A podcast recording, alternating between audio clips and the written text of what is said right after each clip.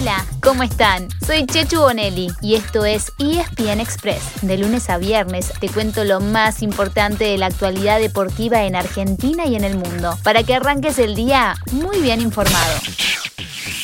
Te felicito, felicitaciones, felicitaciones, Clasificó. felicitaciones. Vamos al, vamos al mundial. Sí, señor. Argentina se Clasificada Argentina al Mundial. Bien. En este momento, Ecuador le ganó a Chile Y ahora Argentina dar- y ahora ya está clasificada. Se acabó la espera. Argentina en Qatar. sabemos. Sí, Vamos a brindar. No, traen, no tienen nada. Vamos, nada, no hay nada. Viajan todos.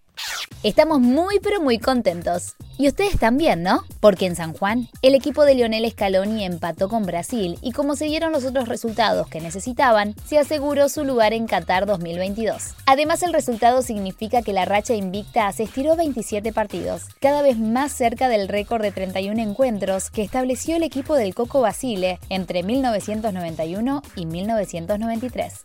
Clasificamos al Mundial, si es que está confirmado. Nico, ¿está confirmado? Sí, con la clasificación. Bueno, con, con cuatro fechas de antelación es para estar realmente orgulloso de este equipo. Haber conseguido la clasificación a tanto del final en una eliminatoria durísima, durísima, durísima. Es para estar orgulloso y para agradecerle a los jugadores. El año es magnífico, se diría soñado con la obtención de la Copa y clasificación al Mundial y seguimos invicto, ¿no? ¿Qué le queda por delante a Argentina en estas eliminatorias? Sus últimos cuatro compromisos son todos pensando en Qatar 2022. Primero visitará Chile, luego recibirá a Colombia y también a Venezuela y cerrará fuera frente a Ecuador. ¿Qué pasó en el resto de la jornada? Hubo un enroque en las posiciones, ya que Uruguay, que arrancaba igualado en el cuarto puesto, pero sexto por diferencia de gol, perdió 3 a 0 con Bolivia en La Paz y cayó al séptimo lugar con 16 puntos. El que aprovechó fue Perú, que venció como visitante 2 a 1 al último Venezuela, para así llegar a 17 puntos y meterse en la pelea. Más tarde, Colombia empató con Paraguay en Asunción y quedó igualada con Perú en 17. Y en el cierre, Chile cayó en Santiago con el tercero, Ecuador, y sigue con 16 puntos, como Uruguay.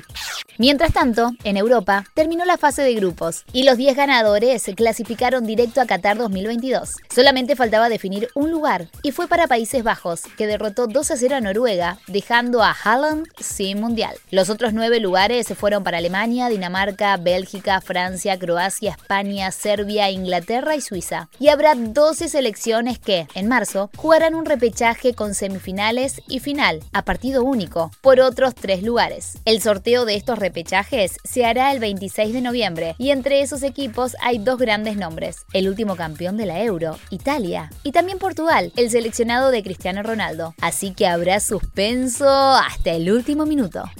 En las ATP Finals, que se están jugando en Turín, hubo una gran victoria de Horacio Ceballos y su compañero, el español Marcel Granollers. Vencieron a los máximos favoritos, los croatas Mate Pavic y Nikola Maktic, para asegurarse un lugar en las semifinales. Hoy en singles, a las 10 de la mañana, vuelve a presentarse el número uno del mundo, Novak Djokovic.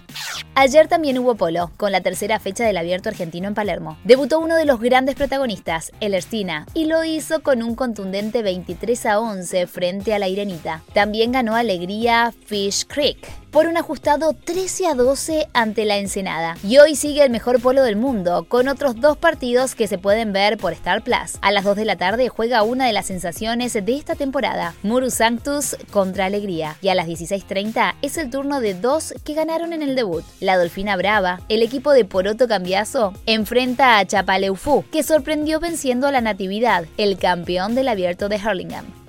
Y así llegamos al final de nuestro episodio de hoy. Soy Chechu Bonelli y de lunes a viernes te traigo las noticias deportivas más relevantes para que arranques el día muy bien informado. Te espero en el próximo ESPN Express. Y no te olvides, dale clic al botón de seguir para recibir una notificación cada vez que haya un nuevo episodio disponible. No te vas a arrepentir.